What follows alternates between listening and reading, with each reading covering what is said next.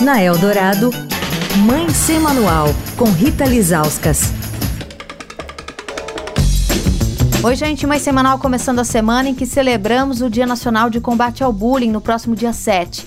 E vai ser quando será lançado o livro A Geração do Quarto, do professor doutor em educação Hugo Monteiro Ferreira.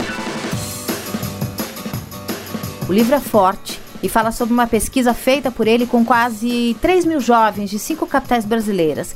Cerca de 238 contaram que foram vítimas de bullying e de cyberbullying, e o livro mostra as consequências nefastas que esse tipo de violência pode causar a jovens, né, que se recolhem ao seu mundo e onde, né, podem também se tornar agressores. Hugo, adolescentes gostam de ficar no quarto, mas no caso do seu livro, essa descrição é de outra ordem, né?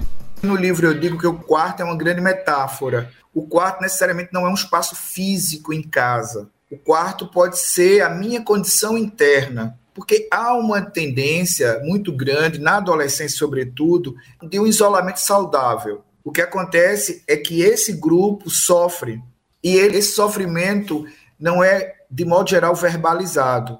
Quando é que o adulto começa a prestar atenção no adolescente? Quando ele começa a ter nota baixa na escola e a geração do quarto não tem nota baixa na escola. E como que a gente dá conta quando se percebe que está acontecendo um sofrimento com esse jovem, né? Como o que você notou na pesquisa, depressão, distúrbios alimentares, automutilação? Pensa um menino de 11 anos que quando está em casa não vem para a sala, não vem para a cozinha, não conversa contigo, não conta as coisas, não tem dúvida, não tem questionamento, não pergunta e quando faz isso, faz de um modo muito violento.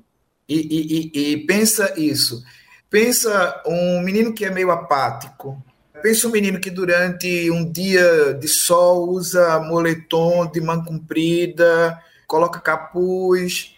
Pensa um menino que vive com o celular na mão, jogando. Pensa isso em casa e você ali, é, sem nem se dar conta, e ele está tudo bem, pensa isso. Então, os sinais estão postos. Quer falar com a coluna? Escreve para mãe sem manual, arroba estadão.com. Rita Lisauskas para a Rádio Dourado, a rádio dos melhores ouvintes. Você ouviu Mãe Sem Manual, com Rita Lisauskas.